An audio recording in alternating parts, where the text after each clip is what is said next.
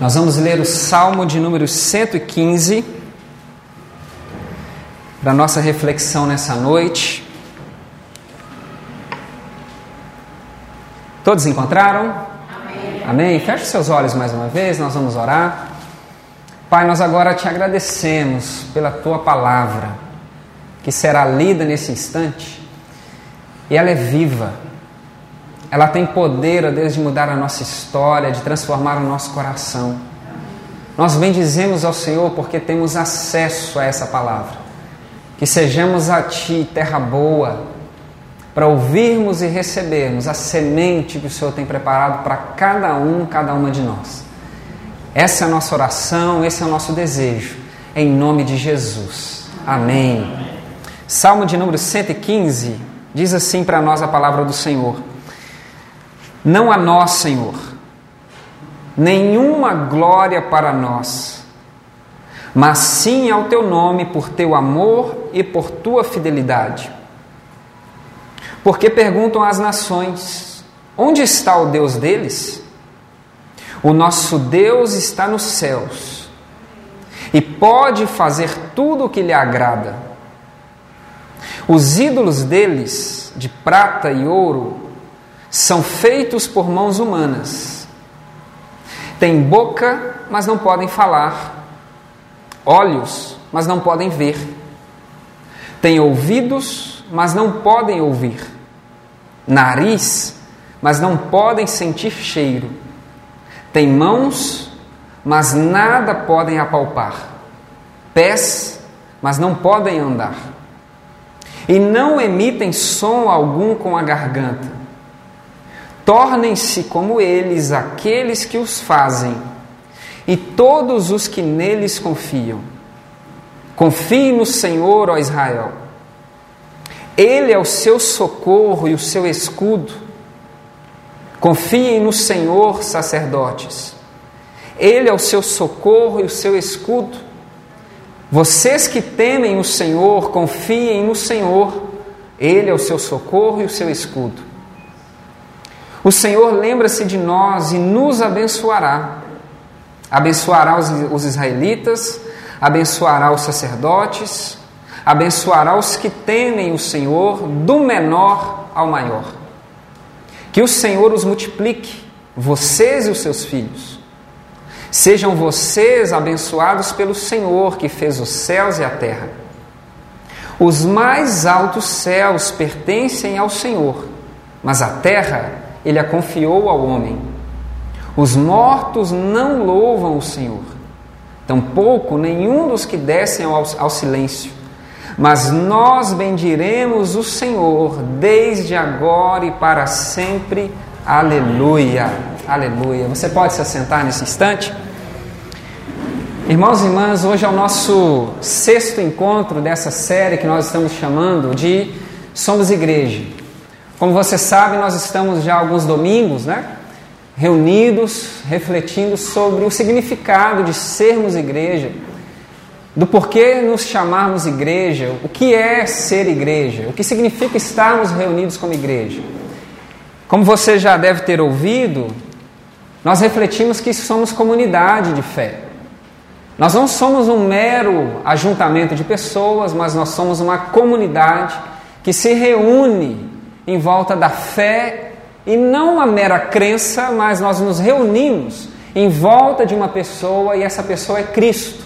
Então nós somos uma comunidade de pessoas que depositam a sua fé e a sua confiança na pessoa e na obra do Cristo. E ao mesmo tempo, essa fé gera para nós uma missão.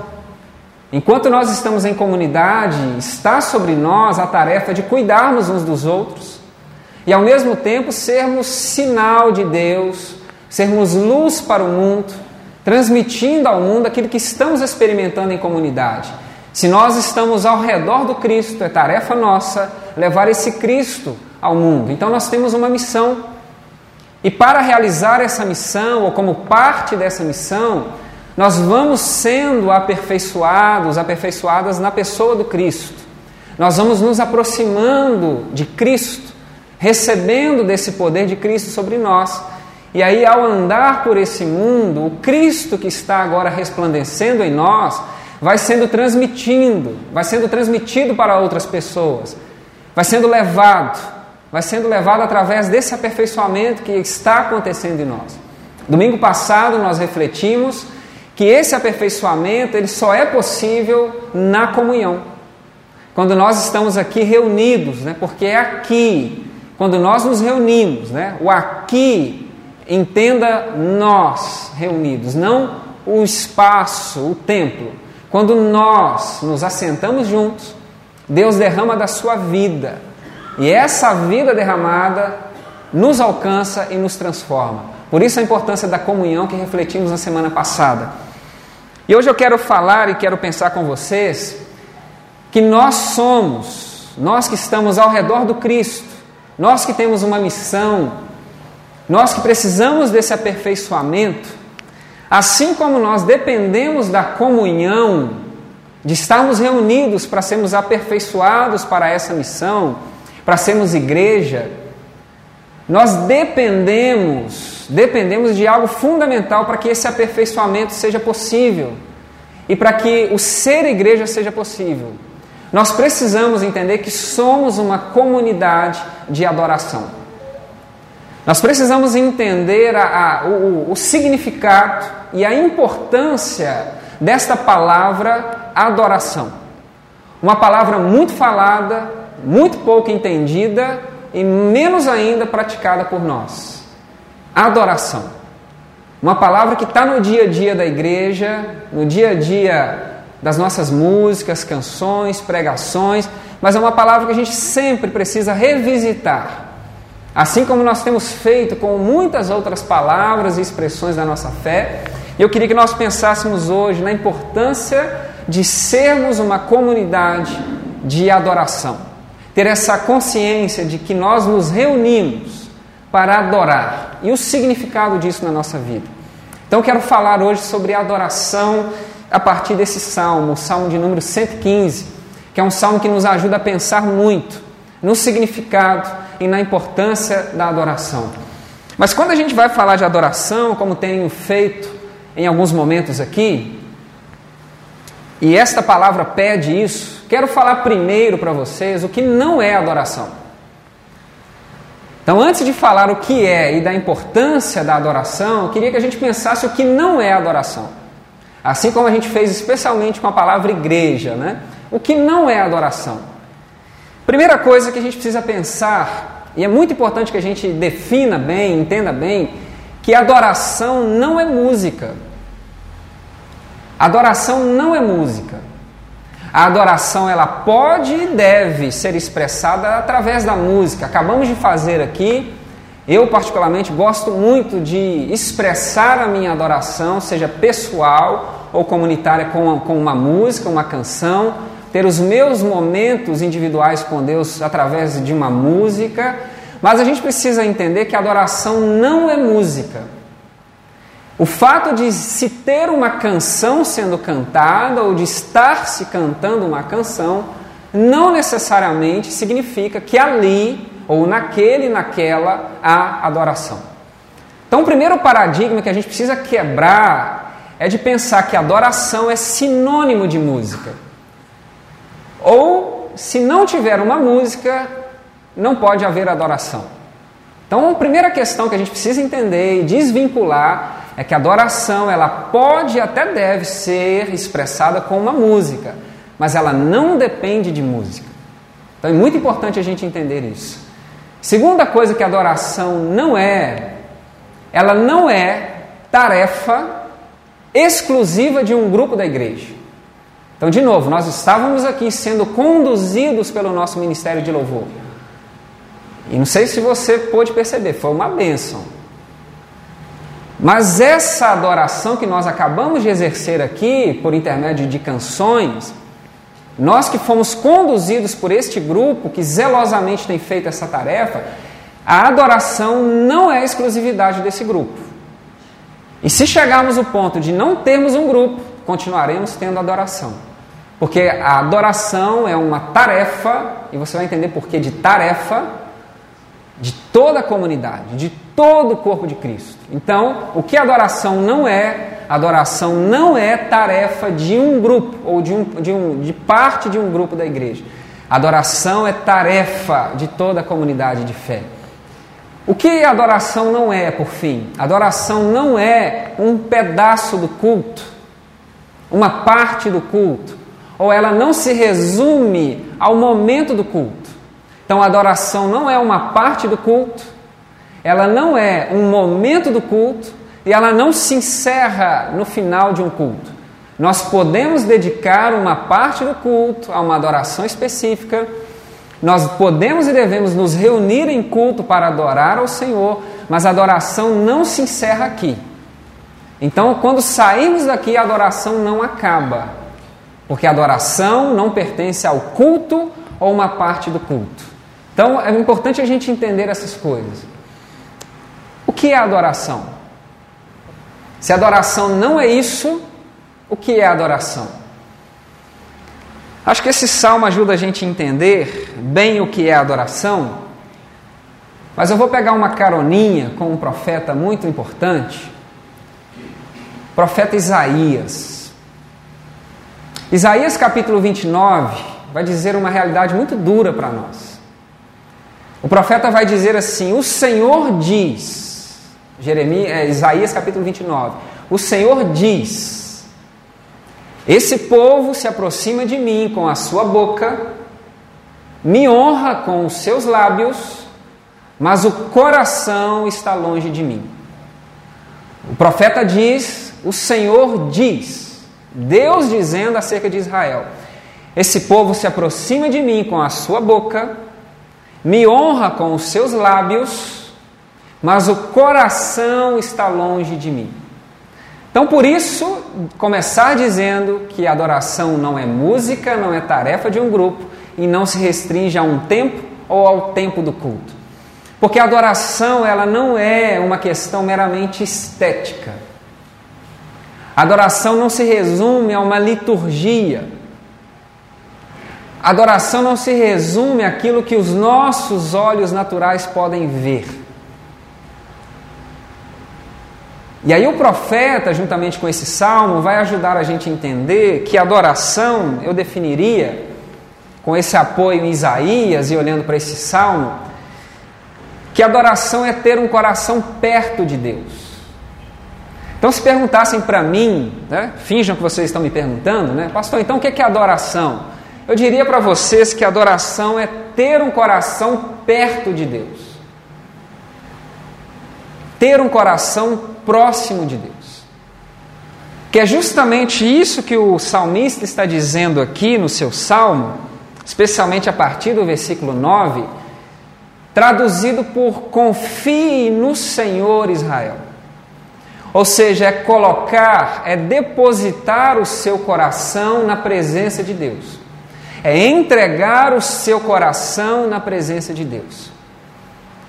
Então eu definiria assim, de uma maneira muito simples: o que é adoração? É ter um coração perto de Deus, é ter um coração próximo a Deus. Traduzido aqui pelas palavras do salmista, do Salmo 115, confiar em Deus. E o que isso significa, né? Confiar em Deus. É entender o lugar de Deus na sua vida. É entender o lugar de Deus na sua vida o lugar de Deus na história. Aparece nesse salmo uma expressão muito interessante de que Deus está nos céus, versículo 3. Deus está nos céus, Deus está nas alturas. O significado disso não é que Deus está longe de nós, inalcançável a nós. Significa dizer que Deus está acima, Deus está numa posição de honra uma posição de governo, uma posição de majestade. Então não é entender que Deus está longe, mas é entender o senhorio desse Deus, a grandeza desse Deus, a posição que esse Deus está. Então a adoração, aí a gente já começa a perceber que a adoração ela é um coração perto de Deus. Mas para que esse coração esteja perto de Deus, é necessário que a gente tenha consciência, que a gente tome consciência do significado desse Deus. conhecer esse Deus, entender bem quem é esse Deus. Ele está nos céus, ou seja, ele está no lugar, ele está no trono, ele é dono de todas as coisas, ele é o criador de todas as coisas. Ele é a quem a gente deve devotar a nossa vida, a nossa existência. A nossa vida depende dele, então gera em nós, ou deve haver em nós, um senso de dependência, um senso de honra, um senso de exaltação, um senso de que realmente nós dependemos desse Deus para existir. Ele é a nossa origem, ele é o nosso fim. Viemos dele, voltaremos para ele. Então é muito importante a gente entender que é, é necessária essa consciência do que nós estamos falando, do lugar desse Deus. Ele está acima, né? Acima, não no sentido de subjugar as coisas, mas no sentido de que ele tem o poder sobre todas as coisas. E por que isso é importante? Né? Por que isso é importante? Porque o salmista está dizendo que quando nós temos essa consciência de que Deus está nos céus, ou seja, de quem é esse Deus, nós temos uma visão nítida, ou pelo menos uma visão crescente acerca desse Deus. A única coisa que devemos fazer é nos prostrar diante desse Deus e adorar esse Deus, ou seja, trazer o nosso coração para perto desse Deus colocar o nosso coração perto desse Deus. Aí vale a gente citar Mateus capítulo 6, quando Jesus está discutindo acerca de alguns elementos da espiritualidade judaica, e ao, avançar do capítulo 6, quando ele fala dos tesouros dessa vida, da nossa ilusão, ele vai dizer que onde estiver o nosso tesouro, ali também estará o nosso coração. Então, o que, que o salmista está querendo dizer? com Deus nos céus. É Deus ser o nosso maior tesouro, a nossa maior riqueza. Deus ser a melhor coisa que a gente tem, a melhor pessoa que a gente tem. Deus ser tudo que a gente tem. Porque aí, se Ele for o nosso real tesouro, nós colocaremos o nosso tesouro nesse Deus. Por isso, dizer que adoração é ter um coração perto de Deus. Mas esse coração só vai para perto de Deus se eu entender Deus como meu tesouro. Deus está nos céus. Eu trago o meu coração e coloco nos pés desse Deus porque Ele é o meu bem maior. Ele é aquilo que em quem eu deposito a minha confiança. Deus é a pessoa mais importante da minha vida.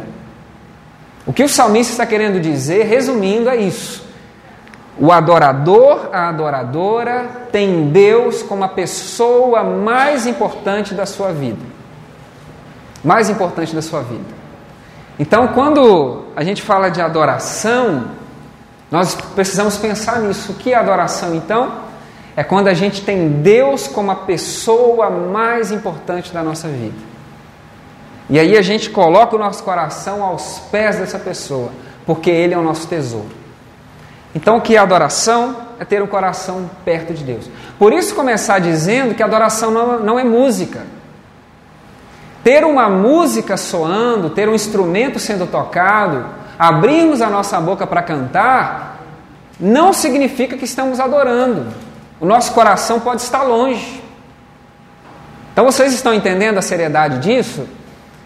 Eu posso estar entoando uma canção, seja tocando, cantando, seja pessoal ou na comunidade, mas o meu coração pode estar longe.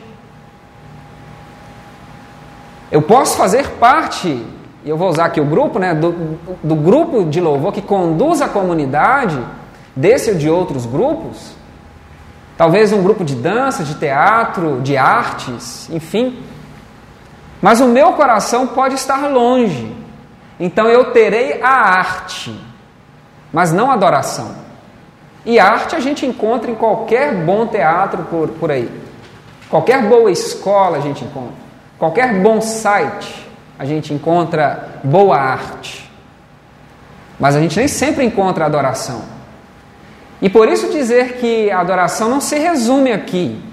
Porque se Deus é a pessoa mais importante da minha vida, quando eu saio daqui, eu não deixo Deus trancado aqui. A consciência de que Ele está comigo segue comigo. E o meu interesse de agradar a Deus não se resume a um levantar as mãos, a um, a um bater palma, ao entoar um acorde. Se resume na vida que eu levo no meu dia a dia, porque Deus é a pessoa mais importante da minha vida. Então aí a gente começa a entender algo muito sério. Adoração é ter um coração perto de Deus. É entender que Deus é a pessoa mais importante da minha vida. Isso é adoração. E nós precisamos entender que somos ou devemos ser uma comunidade que tem Deus como a pessoa mais importante dessa comunidade. Quem é a pessoa mais importante da comunidade? Deus. Deus é a pessoa mais importante dessa comunidade. Então, o coração dessa igreja deve estar com Deus, depositado aos pés de Deus, porque Ele deve ser o maior tesouro dessa comunidade.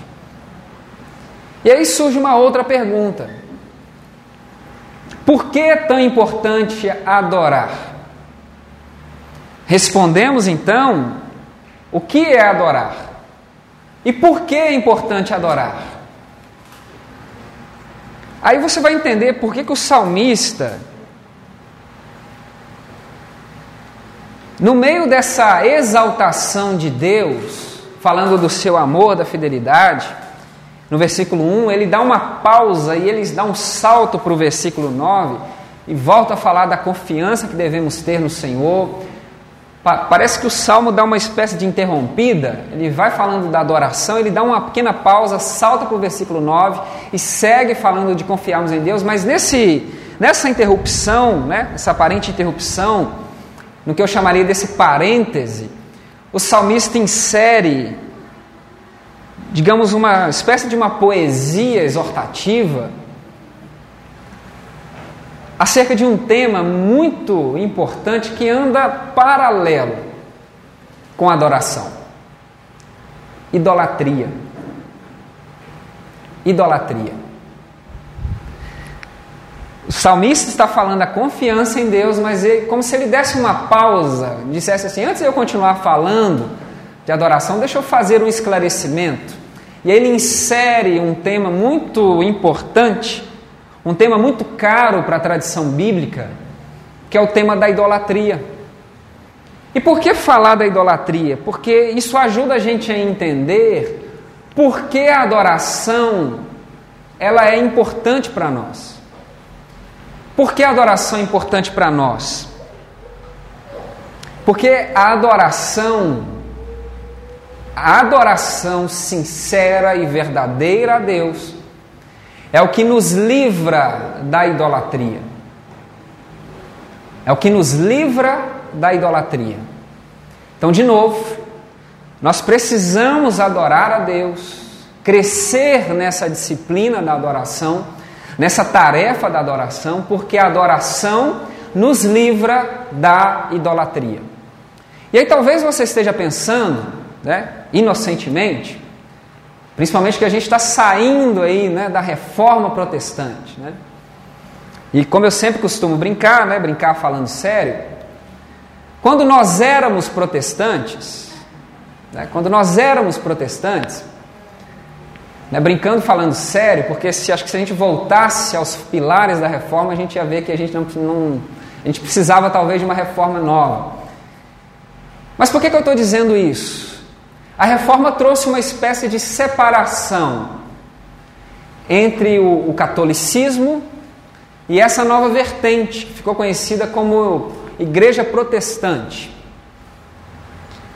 E aí a gente tem a inocência às vezes misturada com um pouco de prepotência, de pensar que idolatria é problema de uma denominação, especificamente dos nossos irmãos e irmãs católicos.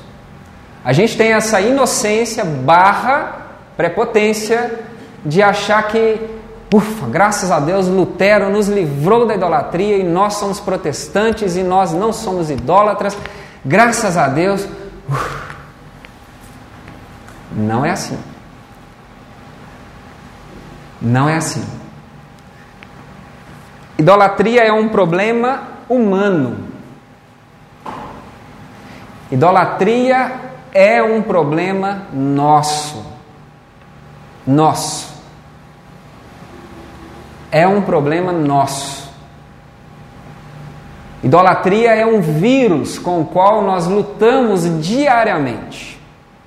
Diariamente. Idolatria é quando a gente se esquece que Deus e a Sua vontade é a coisa mais importante da nossa vida. E o que significa isso na prática? Na prática, que todas as nossas ações, as nossas posturas, a nossa presença no mundo leva em conta o que Deus pensa a respeito disso. E o nosso maior desejo é que a nossa vida exalte e aponte para esse Deus como um ser existente que ama o mundo então a adoração tem muito mais a ver com ética do que com música.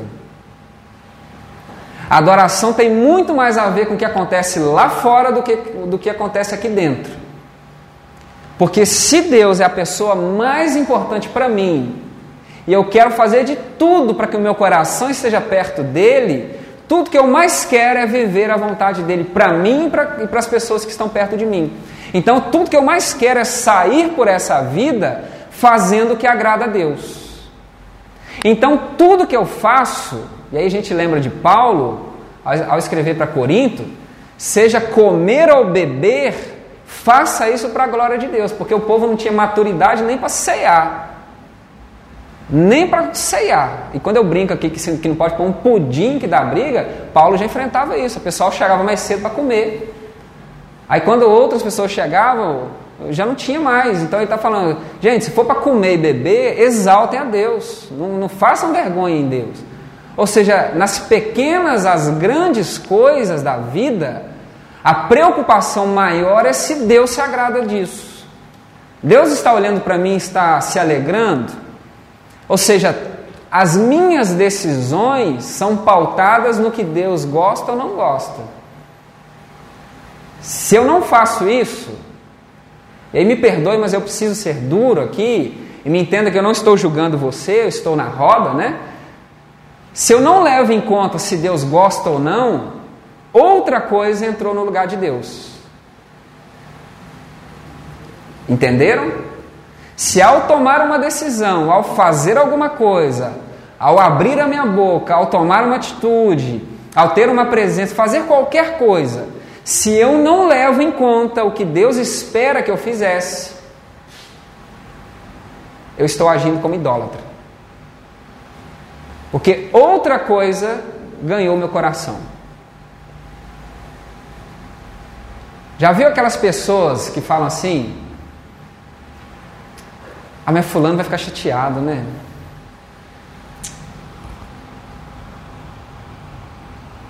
Mas se eu falar isso, fulano vai ficar chateado. Se eu fizer, se eu falar não, fulano vai ficar chateado, né? Se o que você precisa fazer agrada a Deus, mas chateia uma pessoa que você gosta muito e você deixa de fazer, é idolatria. Você está entendendo a seriedade disso? Porque quando a gente fala idolatria, a gente pensa, né? Acho que a nossa ideia meio barroca, né? A gente pensa um altar gigante, cheio de imagens, vela, aquela coisa toda, e você se ajoelhar diante daquilo, ou carregar imagens na sua mão, guardar imagens no seu bolso, por aí fora. Mas a gente se esquece que a adoração, adoração tem a ver com quando alguma coisa rege a sua vida. E se não é Deus, é idolatria. Vocês estão entendendo a seriedade disso? A seriedade disso? Por isso essa expressão Deus está nos céus. Confie no Senhor. Tema o Senhor. Então quando a gente teme um parente, um amigo, um fulano, beltrana, e deixa de tomar uma decisão que Deus espera de nós, na prática, o que a gente está dizendo, a nossa boca fala outra coisa, mas a, nossa prática está dizendo que Não me interessa o que Deus pensa e deseja para mim, eu vou ficar com a opinião e o humor daquela pessoa. Eu temo mais chatear aquela pessoa do que chatear Deus. Na prática é isso que a gente está fazendo. Lógico que verbalmente a gente vai dar uma volta ao mundo para justificar que não, né? não é bem assim, mas na prática é isso. Você está entendendo que não é um problema de uma denominação, de um determinado grupo, é um problema nosso.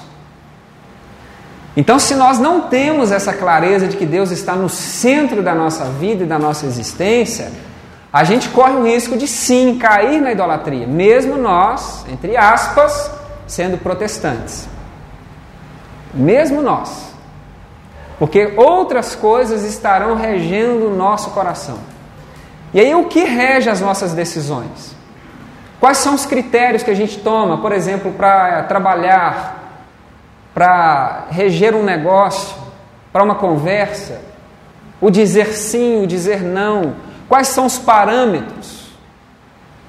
Se não são os parâmetros de Deus, estamos na idolatria. Então é muito sério a gente pensar isso, a gente entender isso. E algo mais sério ainda a respeito de idolatria, e por que nós precisamos dessa adoração genuína para sermos libertos disso, é quando a gente mente para nós mesmos. E a gente tem na nossa cabeça, na nossa mente, no nosso coração, uma falsa imagem de Deus. Uma falsa imagem de Deus. Como se a gente fosse. Porque a gente está na era dos, do, dos combos, né? A gente chega, por exemplo, no McDonald's, eu quero esse, esse, esse, esse. Quanto dá? Aí você passa o cartão, ou seja, você monta um prato conforme você quer. A gente faz isso com Deus às vezes. Isso de Deus eu quero. Ah, esse lado não, não é bem assim. Né? A gente precisa e aí a gente vai fazendo de Deus uma espécie de Frankenstein, sabe? A gente pega um pedaço aqui, um pedaço ali, e a gente constrói um Deus à nossa imagem, à nossa semelhança. Olha que coisa séria. Recentemente eu falei aqui, em uma das pregações, você vai se lembrar disso, que um ensino errado acerca de Deus é tão danoso quanto sermos alvos da maldade humana. É o que Paulo está falando para a carta, na carta aos Efésios, capítulo 4. Eu quero que vocês sejam maduros, para que não sejam levados de um lado para o outro por ensino errado, ou seja, ventos de doutrina, ou pela maledicência, ou a maldade humana. Ou seja, uma ideia errada que a gente tem de Deus pode nos colocar na idolatria. Olha que coisa séria. Quando a gente aprende algo de Deus e pensa que Deus é só aquilo que a gente entendeu até agora, e a gente não se abre para aprender mais nada de Deus, e a gente fica só com aquilo, nós corremos um grande risco de, na verdade, estarmos adorando uma imagem de Deus e não Deus. Não sei se você está entendendo a seriedade disso. Por exemplo, alguém chega para você e fala assim: Fulano, Fulana, você precisa conhecer o Beltrano. Aí você começa a descrever: o Beltrano é assim, é assado, ele faz isso, ele faz aquilo. E aí nos seus olhos você fala assim: não, ele é bonitão, né? fortão, não sei o quê, ele é isso. Aí você descreve, né? Aí a pessoa cria toda um, uma imagem na cabeça dela do Beltrano. Aí quando você apresenta o Beltrano para ela, para ele, a pessoa te olha e fala assim: esse é o Beltrano? Cadê aquele fortão, bonitão, altão, gente boa que você descreveu? A pessoa fez uma imagem daquela pessoa. Mas quando ela se encontra com a pessoa, a imagem não é a pessoa. A imagem se desfaz. E quantas vezes nós fazemos isso com Deus? A gente se contenta às vezes com migalhas do que dizem acerca de Deus. Pessoas vão falando de Deus. Ah, Deus é isso, aí você pega. É, Deus é isso. Deus é aquilo, aí você pega, né? E cuidado com as frases prontas. Né? Ah, Deus é isso aqui. Aí você vai, pega aqui, pega ali. Mas você não vai para a palavra, não vai para o relacionamento para conhecer Deus de fato. A gente corre um risco de estar na idolatria. Porque a gente está se relacionando com uma expectativa de quem Deus poderia ser, ou quem eu acho que Deus é. Mas se eu comparar o que eu penso e sei de Deus com o próprio Deus, eu vou tomar um susto. Às vezes eu me assusto. As pessoas às vezes falam coisas de Deus, eu fico assim, por dentro, né? Assustado. Eu não conheço esse cara, não. Fala, eu estou adorando outra coisa então, porque isso aí eu não. Porque a gente vai criando essas imagens, né? Não é concreto, sabe? Você não segura, mas está aqui. E às vezes vira um bezerro dentro do coração, né? Porque a gente não quer largar qualquer coisa que se fale contra aquela imagem de Deus que a gente construiu e colocou no nosso coração a gente fez uma espécie de poste ídolo, né? a gente fincou aquilo no coração. Qualquer coisa que fale contra aquilo, a gente cruza os braços, faz um bico e fecha a cara. Eu prefiro ficar aqui. Porque a raiz disso, a raiz disso, geralmente é porque eu construí um Deus que me agrada. Um Deus que é confortável para mim, um Deus que me mantém numa zona de conforto. Então, quando alguém quer tirar isso de mim, talvez nem intencionalmente, eu me fecho. Porque eu não quero perder isso. Eu não quero sair daqui. E qual é o grande problema? E por que a adoração é fundamental para nós? Porque a idolatria, a idolatria, ela nos, ela nos torna longe de ser quem Deus espera que sejamos. A idolatria nos torna desumanos. Preste atenção nisso. A idolatria nos torna desumanos. Preste atenção no que, que o salmista está falando no versículo 8 e você vai entender isso. Tornem-se como eles aqueles que os fazem e todos os que nele confiam. O que o salmista está dizendo para nós é que na adoração, ou que a adoração é um processo que nos torna semelhante àquele a quem nós adoramos. É a definição do salmista, não minha. Versículo 8: Tornem-se como eles aqueles que os fazem e todos os que neles confiam. Então, de novo, por que, que a adoração genuína é verdadeira? Porque a adoração nos torna semelhantes àquele ou aquilo que a gente adora. Então, olha a descrição que o salmista vai fazer acerca dos ídolos que assombram a fé de Israel. Os ídolos, versículo 4, eles são feitos por mãos humanas, ou seja, os ídolos são fabricados pelo coração humano. Por isso que eu falei do risco da gente fabricar uma imagem de Deus. E aí o versículo 5 começa a descrever um processo de desumanização. Preste atenção. Como são os ídolos? Tem boca, mas não podem falar. Tem boca, mas não podem falar. Quantas vezes nós cristãos temos boca, mas a gente se cala diante da injustiça na vida? Quantas vezes a gente vê uma situação errada, mas porque vai desagradar A ou B, a gente fica quieto e não fala nada? Nós também, às vezes, temos boca e não falamos. Tem olhos, mas não podem ver. Quantas vezes a gente finge de cego? Há um problema dentro da nossa casa. Há um problema dentro da nossa igreja. Há um problema no nosso trabalho. E o que, que a gente faz às vezes? Finge de cego. Coloca pano quente.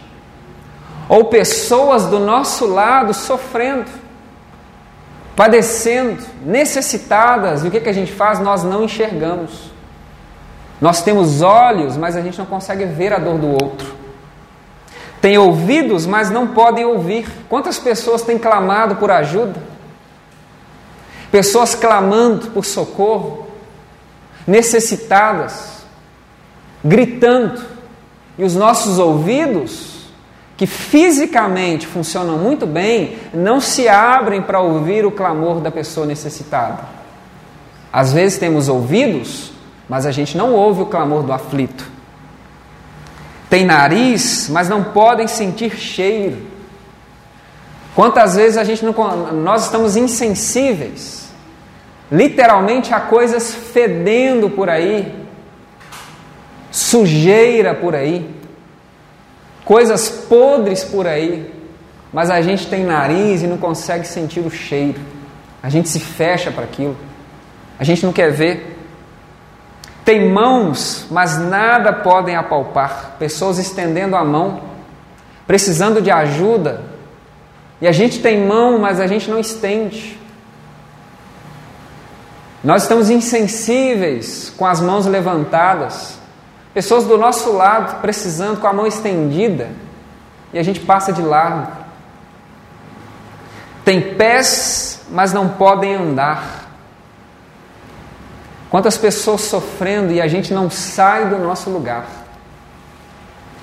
Coisas precisando, né, serem consertadas. Relacionamentos precisando ser consertados, a missão precisando acontecer e a gente sentado, paralisado. Temos pés e pernas, mas a gente não vai ao encontro daquele que precisa e não emitem som algum com a garganta. A gente às vezes não consegue nem gritar para pedir ajuda, para anunciar uma situação. E aí o salmista de novo fecha esse trecho. Tornem-se como eles aqueles que os fazem todos os que neles confiam. Já percebeu o tipo de cura que Jesus faz nos evangelhos? Já percebeu a semelhança das doenças que os evangelhos narram com esse salmo aqui? Jesus cura mudo, Jesus cura surdo, um homem com a mão mirrada, paralítico, leprosos, cegos. Muito mais do que apenas demonstrar o poderio e o senhorio de Jesus como Messias, Encontrar esse tipo de deficiência no meio do povo é uma denúncia. É uma denúncia. Jesus, como um profeta que era, ao expor que em Israel há mudo, há surdo, há cego, há paralítico, há pessoas leprosas, pessoas com a mão mirrada, insensíveis, ele está dizendo que esse povo se afastou do Deus verdadeiro. Tanto é que Jesus é o Deus encarnado e as pessoas não conseguem reconhecê-lo. Deus está andando nas ruas de Israel e as pessoas não o reconhecem. Deus veio ao encontro daquele povo e as pessoas não o reconhecem, porque o coração daquelas pessoas está longe de Deus. Então eles não conhecem a presença do próprio Deus, por isso, muito mais do que dizer que Jesus cura, é dizer Jesus, como profeta, está dizendo: vocês se afastaram de mim, por isso o povo está doente. As características que Jesus encontra no meio do povo de Israel não são as características de Deus, da misericórdia, do amor, da inclusão, da aproximação, do culto, é, é do culto para todos desse amparo missionário, mas é a exclusão a pessoas doentes. Tem gente que tem boca e não fala, ouvido e não ouve, olho e não vê. Você está entendendo isso aqui? Então, dizer que a adoração é importante é por quê? Porque ela vai nos tirar dessa condição aqui. Quando nós temos boca e não falamos, ouvidos e não ouvimos, olhos e não vemos, pés e não vamos, mãos e não estendemos, nós estamos como idólatras. Porque as características que estão sendo visíveis em nós não são as de Deus. E se o salmista está certo de que nós nos tornamos semelhante àquele a quem a gente adora, e nós temos essas características aqui, só nos resta reconhecer que somos idólatras. Só nos resta isso. Aí nos arrependermos para que tenhamos boca e sejamos curados. Passemos a ver, passemos a ouvir, passemos a andar, passemos a pregar, passemos a estender a mão, porque isso é ser igreja. E só é possível ter essas características aqui se o nosso coração está derramado nos pés do Senhor. Fora isso, não há possibilidade. Fora isso, não há. Por isso, dizer para nós, enfatizar nessa noite, que nós precisamos ser uma comunidade de adoração, crescer nessa adoração, para que possamos ir cada vez mais aproximando o nosso coração a Cristo, depositar o nosso coração nos pés do Senhor, para que Ele nos cure da nossa insensibilidade humana. Por isso, dizer que a idolatria nos torna desumanos nos torna desumanos. E aí é tão irônico, né? Ao mesmo tempo maravilhoso, perceber que Jesus, ao ser tão humano, tão plenamente humano, é que foi possível manifestar a plenitude de Deus. Porque quanto mais próximos de Deus chegarmos, mais humanos seremos. Mais humanos seremos mais parecidos com Jesus seremos. Ele é o nosso padrão. Então, irmão e irmã, valorize a adoração. Entenda a importância disso. Aproveite o seu tempo, a sua vida, coloque o seu pensamento no Senhor. Cresça no Senhor, deposite a sua mente no Senhor para que você seja curado.